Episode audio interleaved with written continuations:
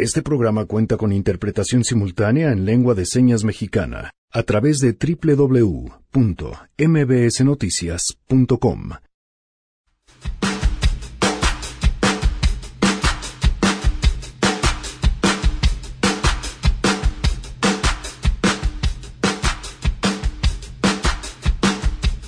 Por supuesto, iremos hasta Venezuela en vivo para traerles toda la información sobre lo que está sucediendo en esto llamado Operación Libertad. Contamos con el pueblo de Venezuela. Hoy las Fuerzas Armadas claramente están del lado del pueblo, están del lado de la Constitución, leales a la Constitución, leales al pueblo de Venezuela, a su familia, al futuro, al progreso. Han sido años de sacrificio. Además, Guille Gómora nos pondrá en contexto sobre el largo camino que tenemos para recuperar la paz social y la urgencia de estrategias efectivas en materia de seguridad pública. Hoy hablaremos sobre la urgente necesidad de perfilar una estrategia de combate al crimen organizado sustentado en la aplicación de la ley y no en la entrega de dádivas. Los detalles más adelante. Tenemos información sobre lo que ocurrió ayer en el CCH Oriente, también buenas noticias y muchas cosas más. Quédense si arrancamos este martes a todo terreno. MBS Radio presenta A Todo Terreno con Pamela Cerdeira. Nos vamos así de volada esta tarde hasta Venezuela con la corresponsal de MBS Noticias, Osmari Hernández. Osmari, ¿qué tal? Muy buenas tardes. Buenas tardes.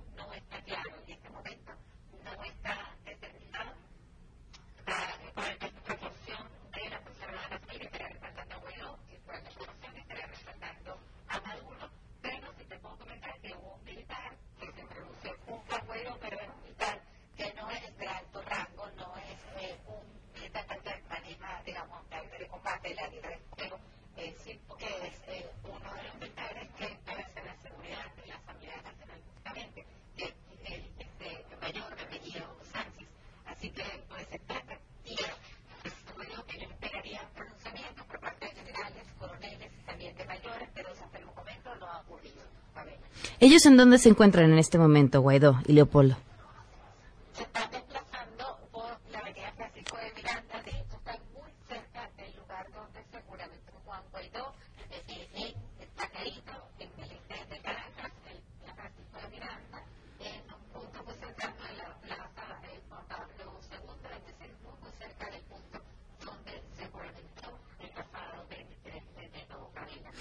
Una de las imágenes que pues ha recorrido ya prácticamente el mundo en estos momentos es el de un tanque militar, pues prácticamente en donde se encontraban los manifestantes. ¿Qué ha pasado con eso?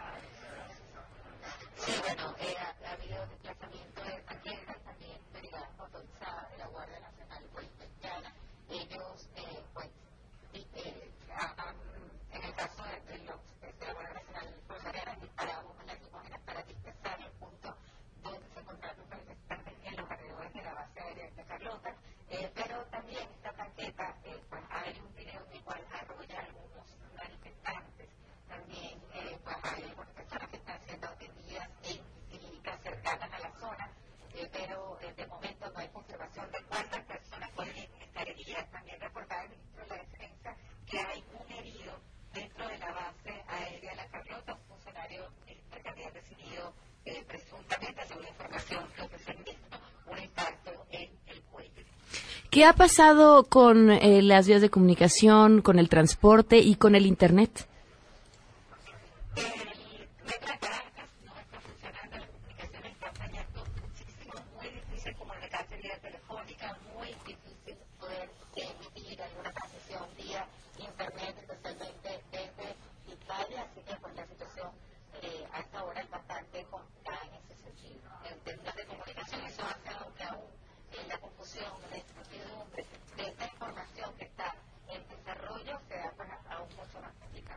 Osmari, pues estaremos al pendiente de todo lo que esté sucediendo en Venezuela. Muchas gracias por la comunicación.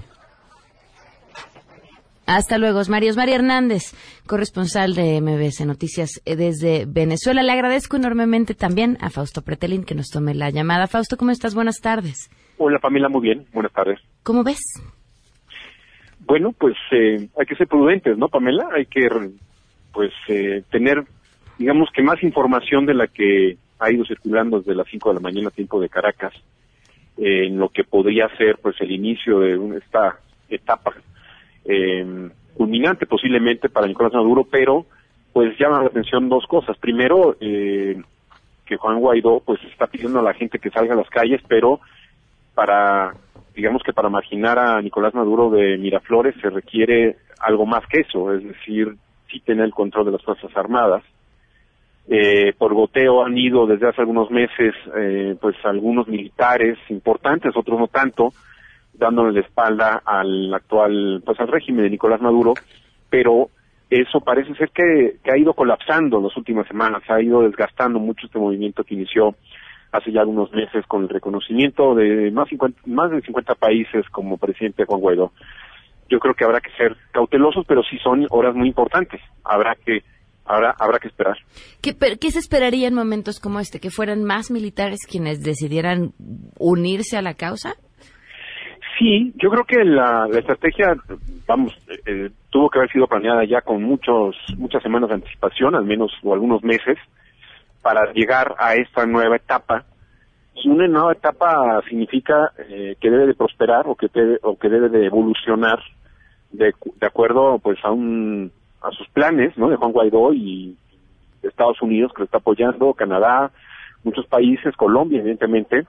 Eh, ahí habrá que ver, habría que ver cuál es el objetivo de esta nueva etapa. Sí, el objetivo a, grosso modo es sacar a, Nicolás Maduro, pero eh, hay que tener objetivos muy puntuales en el sentido de que si no hay un control militar, pues es difícil que se le pueda eh, sacar de, de Palacio Miraflores. Entonces, eh, hay que recordar, Pamela, que en Venezuela la, oposición prácticamente está dividida, no existe, y la gran apuesta es la gente, los ciudadanos que están hartos. Eh, pocas figuras como Juan Guaidó sí lo han logrado pues reunir eh, a, la oposición, sin embargo, pues es una apuesta que repito, interesante, importante, pero hay que tener mucha cautela hasta dónde puede llegar estos objetivos. Ahora que mencionabas a los otros países, eh, justamente te pregunto por ahí, ¿y ¿qué papel juegan en momentos como estos la comunidad internacional? Juega un papel importante. Yo creo que, digamos, lo ha venido haciendo varios países allá en Venezuela. Eh, yo diría Canadá, Estados Unidos y Colombia han sido muy importantes, eh, pero pues tiene límites, ¿no? Es decir, sí pueden romper de facto las relaciones diplomáticas como lo han hecho 50 países con Nicolás Maduro, pero eh, evidentemente es el tema de los venezolanos el que el que preocupa mucho, ¿no? Eh, son los que deben de dar un paso hacia adelante y sobre todo la oposición, repito, que sí preocupa porque está dividida, está está fisurada. Eh, lo importante creo que de la mañana de hoy y lo más relevante sería la liberación de eh, de Leopoldo López. Leopoldo López es una de las figuras más importantes, eh, antagonista inclusive de Enrique Capriles hace algunos años, eh, y esa división entre los dos, eh, quien le sacó mucho jugo fue Nicolás Maduro. Eh, hay que recordarlo cuando meten a la cárcel a, Leopoldo López, pues Enrique Capriles se convierte en el líder. Sin embargo, pues muchos de la oposición del Partido Voluntad Popular de Leopoldo López vieron con malos ojos esta asunción, llamémosle así, de Enrique Capriles. En pocas palabras, hubo mucha división entre los dos. Si tú recuerdas, hubo una fotografía eh, con la esposa de Leopoldo López y Enrique Capiles, Lilian Tintori, hace como dos o tres años, si no me recuerdo, y fue muy platicada, muy simbólica, porque tenía ya muchos años de no verse esa cercanía entre ambas, ambas fracciones, ¿no? Sin embargo, pues eh, no duró mucho esa unión, creo que siguen divididos, y e inclusive, bueno, Capriles prácticamente marginado, ¿no? ¿Cómo se da esta liberación de Leopoldo López? Parece ser que es la policía civil, ¿no? De, digamos que del régimen de Nicolás Maduro, algunos de los que han de alguna forma pues le han dado la espalda en las últimas semanas. Eh, evidentemente hubo un contacto con ellos, ¿no? Seguramente ya con anticipación y fue de, una manera pacífica hacia las 5 o 6 de la mañana tiempo de Caracas. Creo que es, eh, es lógico que muchos militares, muchas, muchos policías eh, hayan eh, declinado ya eh, del régimen de Nicolás Maduro y pues a eso yo creo que se ha dedicado Juan Guaidó y su equipo en las últimas semanas, meses, ¿no? Es decir, tratar de convencer a los militares. Eso lo hicieron de manera explícita hace dos meses. El último mes han permanecido, han permanecido muy callados.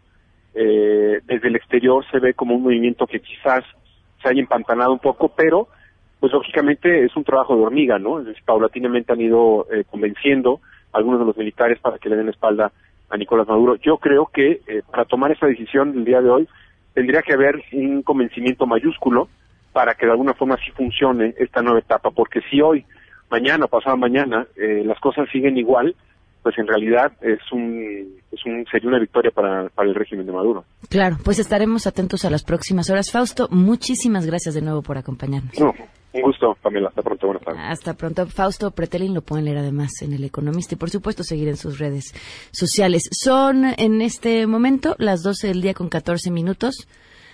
Vamos a una pausa y regresamos con todo lo demás que les tenemos planeado.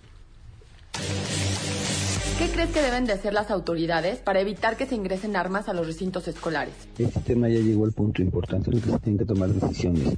Aquí sí tiene que haber ya acciones y medidas urgentes y estrictas y necesarias, como es la de arcos de metal a la entrada de todas las escuelas, así como la de revisiones y cámaras, tener un proceso muchísimo más estricto, más delicado, más detallado de lo que es el control de armas. A las niñas de 18 años les dicen los papás, no salgas de noche, no tomes, cuida tus amistades, no salgas sola, pero no les puedes decir no vayas a la escuela. Mi proposición es hacer revisiones al azar dentro de las instalaciones en cualquier momento, poniendo una cláusula en el reglamento de la escuela, de todas las escuelas de la UNAM sobre el tema. Regresamos a todo terreno. A todo terreno con Pamela Cerdeira. Continuamos.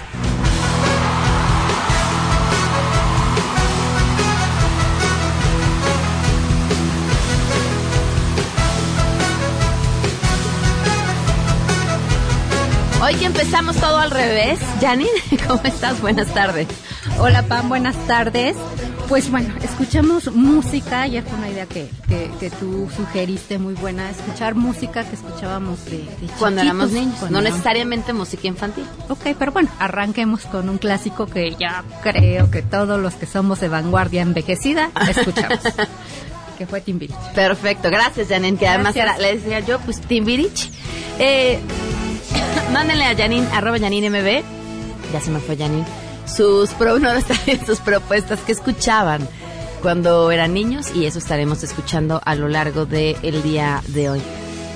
Híjole, en otros temas y un tema lamentable, en, una historia además que se ha desenvuelto de una forma sumamente extraña, lo decía una persona del público antes del corte, ¿no? Podemos prohibirles que salgan de noche, podemos prohibirles que se vayan a fiestas, podemos prohibirles que tomen, pero ¿vamos a prohibirles a los jóvenes que van a la escuela? Porque ir a la escuela es una actividad de alto riesgo porque pueden morir por una bala estando en la escuela a mitad de una clase y que además toda la información surge alrededor obviamente de la víctima, pero sin pista alguna sobre de dónde salió esa bala. Eso es inaudito. ¿De dónde vino la bala? Eh, Adrián Jiménez tiene la información esta tarde. Te escuchamos, Adrián. Muy buenas tardes.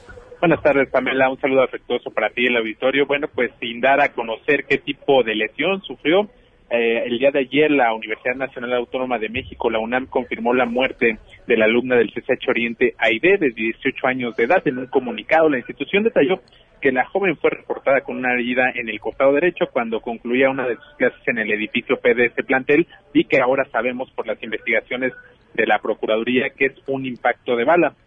De acuerdo con la UNAM, la alumna quien cursaba el sexto semestre fue atendida por los servicios médicos del plantel y trasladada a bordo de una ambulancia al Hospital Élite de Zaragoza, donde falleció. La universidad refirió que las actividades en el CCH Oriente fueron suspendidas para facilitar la labor de los servicios periciales y hoy, por el mismo motivo, el plantel mantiene las puertas cerradas comentar que, bueno, pues ya se está actualizando la información respecto a este caso y se trata de un problema interno entre los estudiantes del CCH Oriente. Podría ser una de las principales líneas de investigación que sigue la Procuraduría Capitalina en relación a la muerte de AID, registrada la tarde de ayer en ese plantel. Así lo dio a conocer la titular de la dependencia, Ernestina Godoy. En entrevista en el antiguo Palacio del Ayuntamiento, la funcionaria precisó que hoy continúan los trabajos periciales en el lugar de los hechos a fin de poder determinar que no se trató de una bala perdida y que puedan decir que efectivamente ocurrió dentro de un salón de clases. Vamos a escuchar lo que dijo empiezan a perfilarse algunas líneas. Hoy regresamos a las instalaciones, vamos a hacer reconstrucción de hechos porque no encontramos versiones que no es que vino de fuera, pero no queremos descartar. Entonces queremos revisar nuevamente con mucho cuidado para poder tomar la decisión de decir fue de adentro, ¿no? La procuradora agregó que el profesor y seis alumnos que se encontraban en el salón de clases al momento de los hechos han declarado, además de que se les están practicando las pruebas para determinar si dispararon un arma de fuego. Asimismo, dio a conocer que el homicidio de la alumna hasta el momento es considerado como feminicidio, por lo que activaron el protocolo de atención de este tipo de delito. Ernestina Godoy agregó que se practica la necropsia al cuerpo de Aide y adelantó que es probable que este mismo día pueda ser entregado a sus familiares. Por otra parte, comentar el auditorio que el reforzamiento de la seguridad en las instalaciones de la UNAM luego del homicidio de la alumna al interior del CCH Oriente tiene que ser solicitado por la institución, así lo puntualizó la jefa de gobierno. Claudia Sheinbaum hace unos momentos, pues recordó que son respetuosos de la autonomía de la universidad. Pamela es la información que les tengo. Eh, se ha mencionado algo sobre si la actuación de las autoridades del CCH fue la correcta por y lo pregunto por el tiempo que se tardó en llegar eh, la ambulancia porque de inicio creían que le estaba pasando otra cosa porque no entendían o no se habían ni siquiera dado cuenta que era un impacto de, de bala lo que lo había ocasionado. Efectivamente, Pamela, justo esta fue una de las preguntas que se le hizo a la procuradora. Ella dice que no hay que adelantarnos, que no hay que criminalizar ni a los paramédicos ni a los profesores que en un primer momento prestaron los primeros auxilios a, la alumna, porque dice que pues efectivamente hay muy poca información respecto a esto que tú comentas, en cuánto tiempo tardaron y por qué se determinó eh, diagnosticar alguna otra situación que por ahí en redes sociales pudimos observar que, algunos decían que, había sufrido un paro cardíaco, otros que había sido apuñalada, otros que habían sido disparos. Entonces hubo una gran confusión y pues pidió la procuradora no adelantarnos y no criminalizar a quienes participaron en la atención de este caso. ¿Me dijeron cuándo tendrán más información? Están efectivamente llevando a cabo las investigaciones. Todavía el día de hoy lo que comenta la procuradora es que estas primeras horas eh, donde se llevan a cabo las diligencias pues son vitales para determinar cómo, cómo sucedieron los hechos el día de, de, ayer y poder tener mayor información y mayor claridad respecto a esto que pues la propia universidad desde ayer no ha dado a conocer ninguna postura, ningún detalle sobre lo sucedido. Adrián, muchísimas gracias. Hasta luego, Pamela. Buenas tardes. Hasta luego, buenas tardes. Pues sí, habrá que seguir este tema de cerca desde distintos puntos, desde la seguridad, de, desde quienes acuden a estudiar, la posibilidad de que alguien entre con un arma, la actuación y los protocolos dentro de las mismas instalaciones, el tiempo que pudo no haber tardado la asistencia médica y, bueno, y, y, mucho más de lo que está pasando. Yo me acuerdo, no sé si ustedes se acuerden, de un feminicidio, no sucedió al interior de la UNAM. No quiero decir el nombre, pero no estoy segura que haya sido esa persona en específico. Pero el primer comunicado de la UNAM era, bueno, decir que en realidad no pertenecía a la UNAM, o sea que sí había dado clases ahí, pero que no como, como, o sea, sí lo lamentamos, pero no era de aquí, ¿no?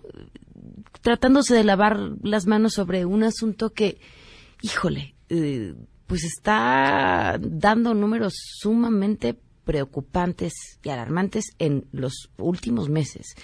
Eh, bueno, vámonos con las buenas.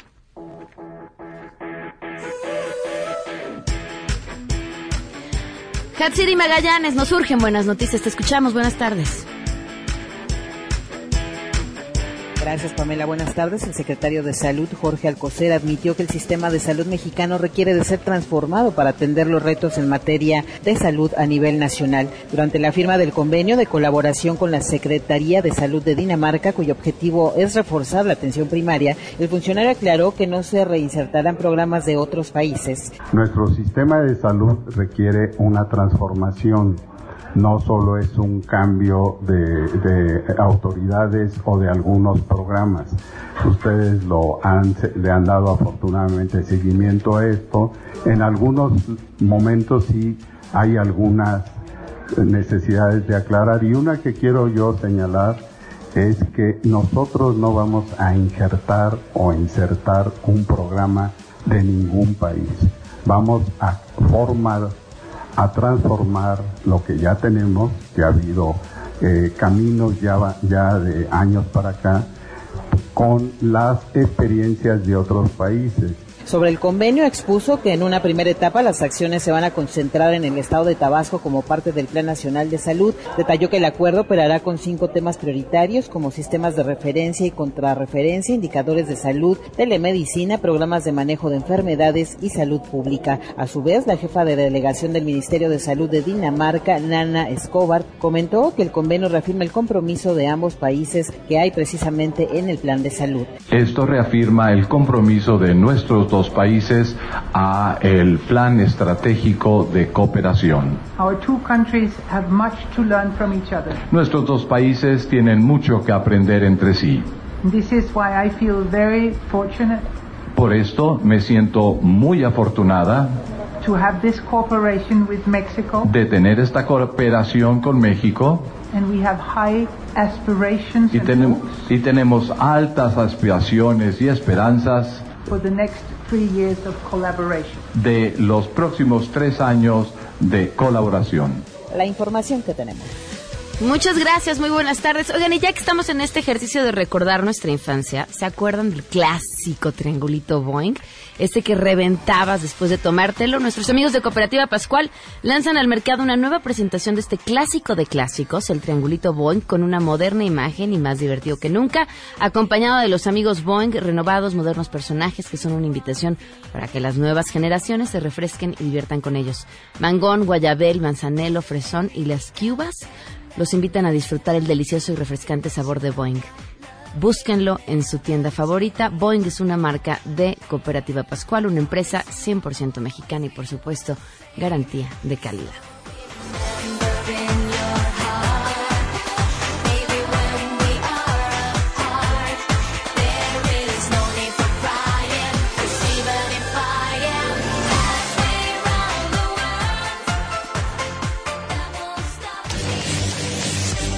Crees que deben de hacer las autoridades para evitar que se ingresen armas a los recintos escolares? La UNAM ya debería permitir el acceso a policía para salvaguardar la integridad de sus alumnos, personal docente y académico.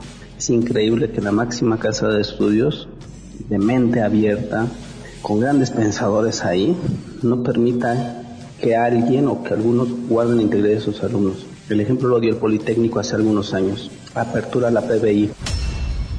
Es necesario tener mayor seguridad en los planteles, revisar las entradas, las salidas para tener un mayor control, ya que muchas veces se deja de lado esta parte y jóvenes ajenos al plantel pueden ingresar sin ningún problema. Además es importante crear programas de orientación y apoyo psicológico dentro de la universidad. Aunque ya hay algunos, creo que es importante poner atención en esta parte. Regresamos a todo terreno.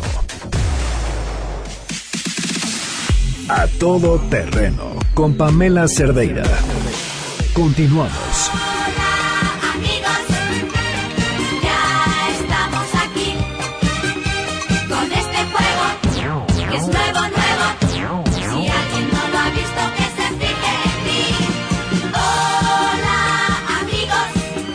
12 con 34, continuamos a todo terreno. Le agradezco enormemente a Sara Mendiola, directora general de Propuesta Cívica, que nos acompaña vía telefónica. ¿Cómo estás, Sara? Muy buenas tardes. Hola Pamela, buenas tardes. Sara, qué propuesta más interesante el darle voz a quienes ya no están, pero cuéntanos cómo se les ocurrió esta idea y, y cuál es el proyecto completo. Sí, mira, en, eh, pensamos este proyecto en el marco este del Día Mundial de la Libertad de Prensa, propuesta cívica junto con Twitter, pensamos eh, una campaña que diera voz al silencio, que mandara un mensaje contra el silencio precisamente que buscan generar las agresiones contra periodistas en este país y eh, se nos ocurrió eh, eh, lanzar esta campaña, reabrir cuatro cuentas de periodistas asesinados y nombrarlas Seguimos Hablando. ¿Cuál fue el proceso que siguieron, además de la relación con Twitter? ¿Tuvieron contacto con sus familias? Sí, mira, este, eh, el caso tanto de Miroslava Briz como de Javier Valdés son casos que representa la organización. Representamos legalmente propuesta cívica a las familias, somos asesores jurídicos y este, también eh, con en el caso de la familia de Moisés Sánchez y de José Armando les platicamos el proyecto, les platicábamos los objetivos que buscábamos y las intenciones, los familiares lo vieron con buen ojo, con buenos ojos y apoyaron el proyecto. ¿Cuánto tiempo van a estar publicando y qué es lo que van a estar publicando estas cuentas? Mira, estas cuentas van a estar abiertas de, de a partir del día de ayer que se abrieron hasta el 4 de mayo.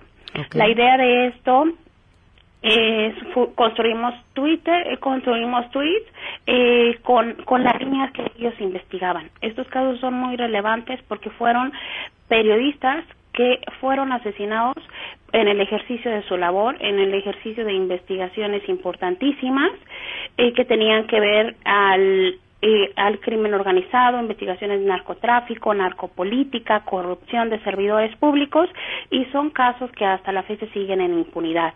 Entonces el contenido de los tweets en este sentido va en las líneas que y los temas que ellos investigaban y de los que estaban informando. ¿Qué respuesta han recibido desde ayer? Mira, eh, hubo una buena respuesta, pero nos gustaría tener una mucho mejor respuesta porque lo, eh, gran parte de la intención también de esto es que haya una interacción con el público, que se puedan entablar respuestas y diálogos a través de Twitter respecto de lo que se está publicando.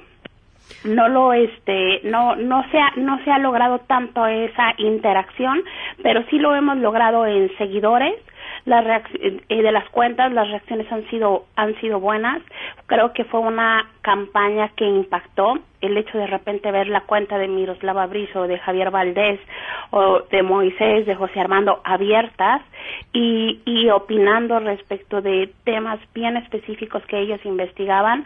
Fue un tanto impactante pero fue un impacto positivo Claro, ¿qué, qué, qué conseguir además de, de este impacto en el marco de lo que se está viviendo hoy con un pues una delincuencia organizada desbordada, pero también una voz desde el poder eh, denostando el ejercicio periodístico.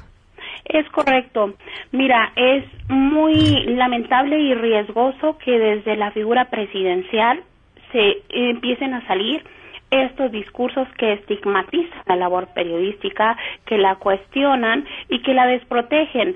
Ya de por sí el clima contra la prensa en México es de violencia, de inseguridad, de agresión, y estamos hablando tanto de agresiones físicas, agresiones digitales, agresiones legales, y estos discursos no abonan nada en la protección, de hecho exponen más a las y los periodistas el hecho que un este funcionario público que un presidente de la República criminalice tanto la labor, estigmatice tanto la labor de, de- las y los periodistas, pues les expone aún más, a un este, mayor riesgo y devalúa la, la, la gran labor que realiza el periodismo en México. Y los periodistas son constructores de democracia, son los vigilantes de la democracia, cuestionan constantemente la, la, la, la, la labor de, de los funcionarios, de los representantes, porque es parte de su labor. Y que, y que sean agredidos de esta manera, pues no abona en nada y expone más al riesgo y al, y al ambiente de violencia que por sí ya impera en nuestro país. Pues Sara, felicidades por esta iniciativa, la invitación al público para que de aquí al, cuarto, al 4 de mayo pueda seguir estas cuentas y, como decías, además interactuar con ellas para tener un impacto mayor. Muchísimas gracias. Así es, Pamela, gracias a ti. Hasta Un luego. fuerte abrazo, hasta luego. Sara Mendiola, ella es directora general de Propuesta Cívica. Hacemos una pausa y volvemos. On a summer day, on a summer day, I met you. Summer holiday, summer holiday, one of you.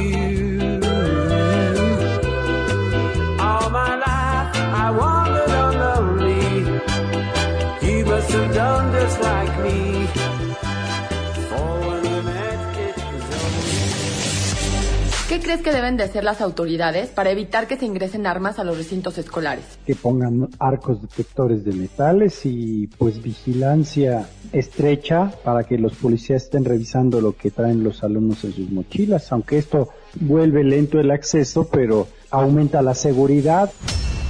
ciertos operativos sorpresas como el de revisar las mochilas o revisar desde antes de que entren al recinto del escolar.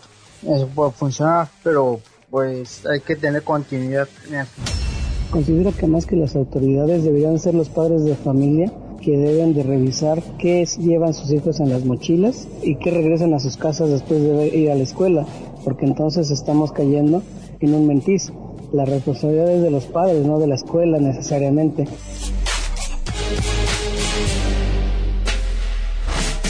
Regresamos a todo terreno.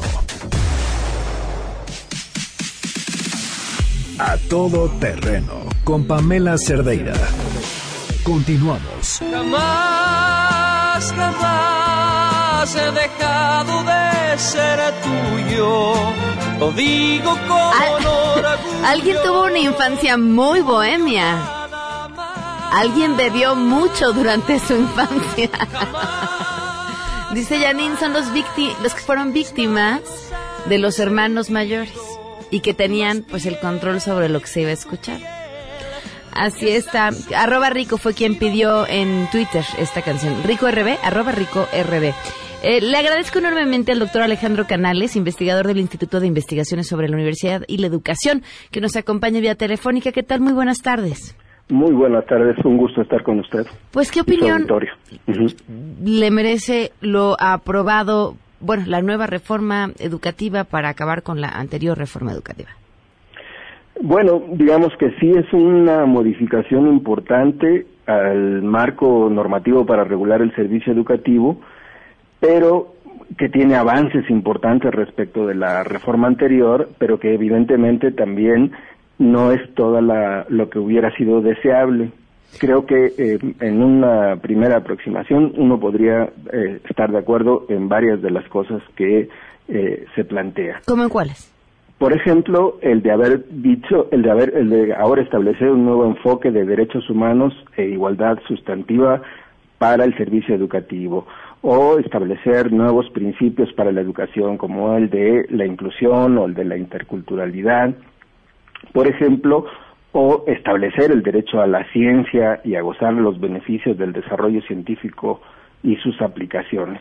Esos son eh, avances importantes. También el que fue más polémico y el más complicado de todos, que era el de asociar la evaluación a la permanencia en el empleo de los profesores. Eso lo suprimió la actual eh, propuesta de reforma y creo que eh, con justa razón los profesores se habían inconformado. Entonces creo que esos son eh, in- eh, un- una- unos cambios que son importantes. ¿Qué le ¿Cuál es el problema? Sí. ¿Cuál es el problema de la reforma actual? Bueno, el más importante, no es el único, pero sí es el más importante, es un artículo transitorio, el decimosexto. ¿Y por qué es problemático o qué tiene de, de problema? Pues básicamente porque en ese artículo, como está redactado hoy y como quedó aprobado, es que dice que la- con la entrada en vigor de las disposiciones, los derechos de los laborales de los trabajadores de la educación se regirán por el artículo 123 constitucional.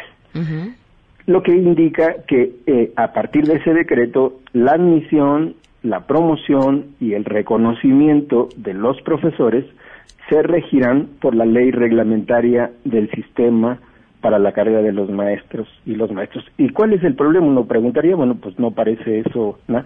Bueno, el problema es que se deja en la, en la ambigüedad y sin definir cuál sería ese mecanismo.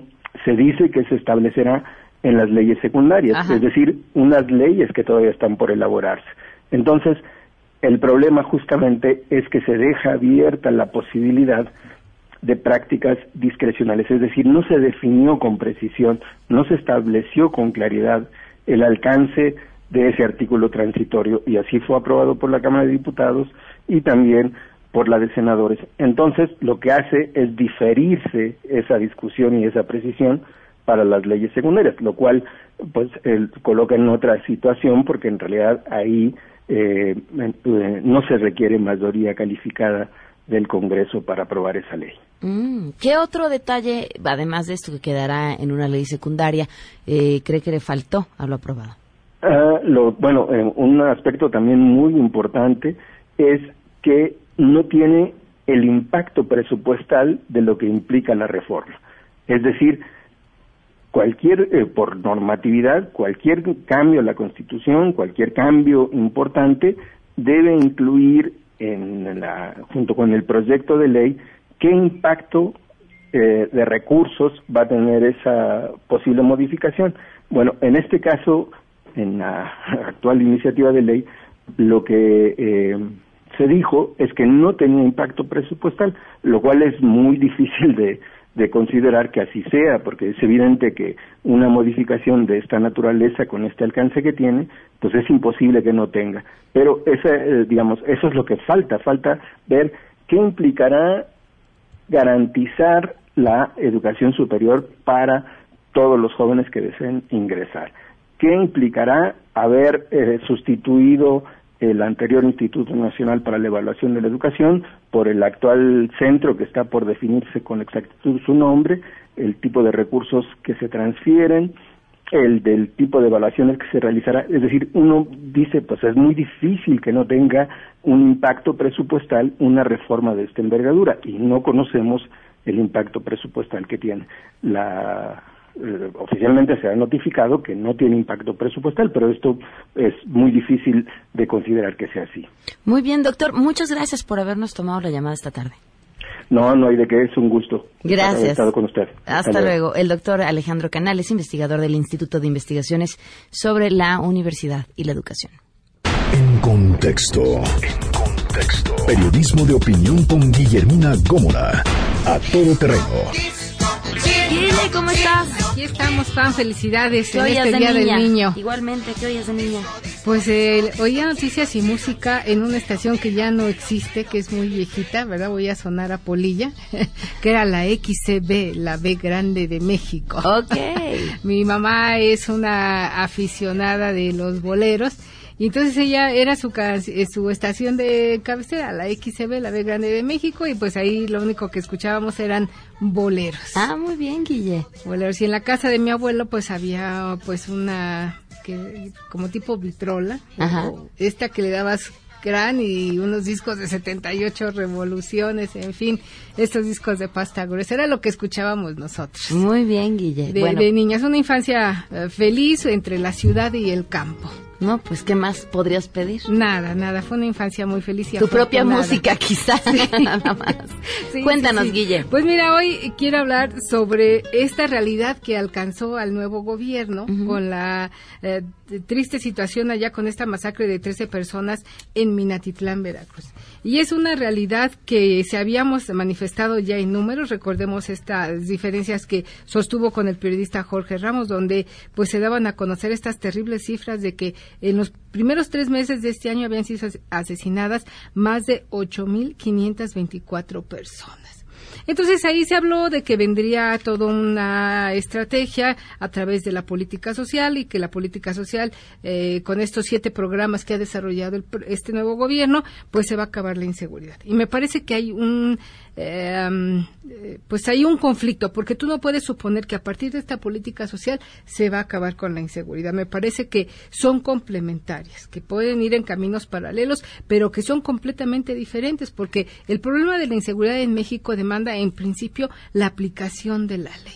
No quiere decir que porque tú le vayas a dar cierta cantidad a cierto grupo, tú con eso vayas a acabar el problema de la inseguridad. No. No, no, me parece que pueden ser paralelos, pero uno no puede ser el suplemento del otro, no puede entrar a, suplir primero lo que es urgente en este país, el respeto y la aplicación de la ley. Entonces tenemos ahora el tema de la política social, insisto, con estos siete programas que ha instrumentado el gobierno, pero bueno, insisto, no hay que perder de vista que esta violencia que el, el secretario de Seguridad, Alfonso Durazo, ha calificado de crónica, ¿sabes cuánto nos cuesta, Pam, esta espiral de la violencia? ¿Cuánto? Alcanzó los 5.6 billones de pesos en 2018. 5.6 billones de pesos, lo que equivale al 24% del Producto Interno Bruto. O sea, el costo de la violencia hoy nos tiene rebasados. En consecuencia, no hay dinero infinito que permita suplir este costo, abatir este costo. No, tenemos que primero atender el tema de la inseguridad con la aplicación de la ley, prometer que seis meses, en seis meses se va a cesar la violencia y la criminalidad. El mismo secretario de Seguridad Pública, Alfonso Durazo, ha reconocido al comparecer ante el Pleno del Senado que esto es imposible. La Comisión Nacional de Derechos Humanos, el presidente la calificó de ilusa esta pretensión de que en seis meses acabarías con la violencia. Pues sí. Pero me parece que aquí un punto muy importante también a destacar en este intento de mezclar una cosa con otra es que tú no puedes señalar o desde ahora decir si es pobre va a ser delincuente o es delincuente. Entonces le vamos a dar sus 3.600 pesos a ese joven y va a dejar de ser halcón o de ser sicario o de sembrar o de cultivar amapola en el- la Sierra de Guerrero. Me parece que no. Me parece que tiene que desarrollarse una estrategia de prevención del delito con la reconstrucción del tejido social. Eh, los recursos son finitos, no van a estar por siempre, no van a alcanzar para siempre para tener estos siete programas, subsidiar estos siete programas. Me parece que se tienen que crear estrategias de prevención sustentadas en el desarrollo económico de estas regiones. Recientemente se acaban de cancelar estas ocho zonas económicas especiales que se habían creado en el gobierno pasado.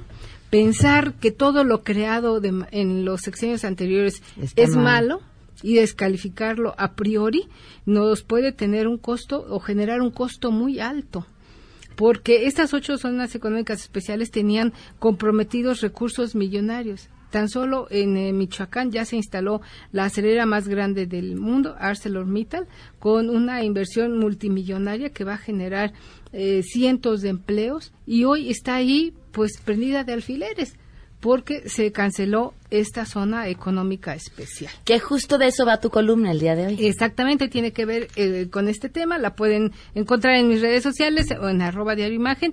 Ahí pueden consultar y yo la he titulado Al diablo, las zonas económicas especiales. Ok, Muchísimas gracias, Gracias Guille. a ti, Pa. Vamos a volar una pausa y regresamos con Sheila. Yo que fui de la morave de paso, yo que fui mariposa de mil flores, hoy siento la nostalgia de tus brazos, de aquellos tus ojazos, de aquellos tus amores. Regresamos a todo terreno. A todo terreno con Pamela Cerdeira. Continuamos. Y yo en mi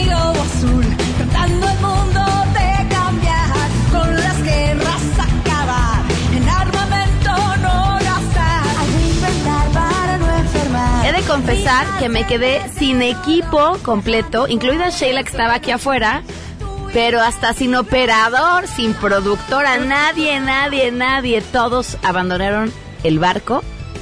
Ustedes, a ver, ¿quién creen que pudo haberse acercado para que todos abandonaran el barco? Cositas. Cositas. La de la televisión. No me sorprende que todos se hayan parado a tomarse la foto. Pavel, ¿tú también? Pavel. Pavel. Muy bien. Todos se pararon a tomarse la foto con cositas. Sheila, tú muy mal. Lo que me impresiona no es eso, yo también me hubiera parado, pero ni modo que dejar a Guille hablando sola y me saliera de la cabina. En realidad los odio por eso. Está igualita. Idéntica. Ahora sí, vamos con Sheila. Y de esto se hablará en las próximas horas. A todo terreno. ¿Qué se está cocinando, Sheila? Bueno, Pam, pues eh, por supuesto estaremos muy atentos al desarrollo de esta operación Libertad que se realiza en Venezuela. Hace unos minutos el ministro de Defensa denunció que un coronel leal a Maduro había sido herido de, de bala. Eh, por el momento la comunidad internacional ha reaccionado en su mayoría, eh, hay que decirlo, en apoyo a Juan Guaidó, aunque hay países como Cuba y Bolivia que se han pronunciado en favor de Maduro y México, que ha mantenido distancia y, y se ha dicho que eh, ellos se pronuncian para eh, no intervenir, ¿no? Y que obviamente no escale esta violencia. Eh, estaremos atentos, Pam, a las 4 de la tarde hay un evento a la que- al que convocó la Secretaría de Relaciones Exteriores ya con anterioridad, en el que está eh, presente, estará presente Marcelo Ebrard, el, el Secretario. de Relaciones Exteriores, y otros funcionarios que también eh, habrá que ver si hay algún pronunciamiento respecto a lo que se está suscitando en estos momentos en, en Venezuela, que sigue escalando el nivel de violencia. Estaremos atentos. Muy bien, gracias. Sheila. Por último, para celebrar el Día del Niño, Amazing Jewelry. Fíjense qué buen plan. Durante todo el fin de semana van a tener actividades para que los niños se entretengan en lo que ustedes disfrutan de una copita de vino y se compran joyería. Pueden ir al Centro Comercial Santa Fe, Plaza Satélite, Galerías Insurgentes y Parque Las Antenas. You're Simply Amazing. Nos vamos. Si tocas la flauta, suena un trombón. Das a los platillos, suena el saxofón. Si tocas el bombo, suena el violín. Si es un clarinete, suena un flautín. MBS Radio presentó A Todo Terreno con Pamela Cerdeira, donde la noticia eres tú.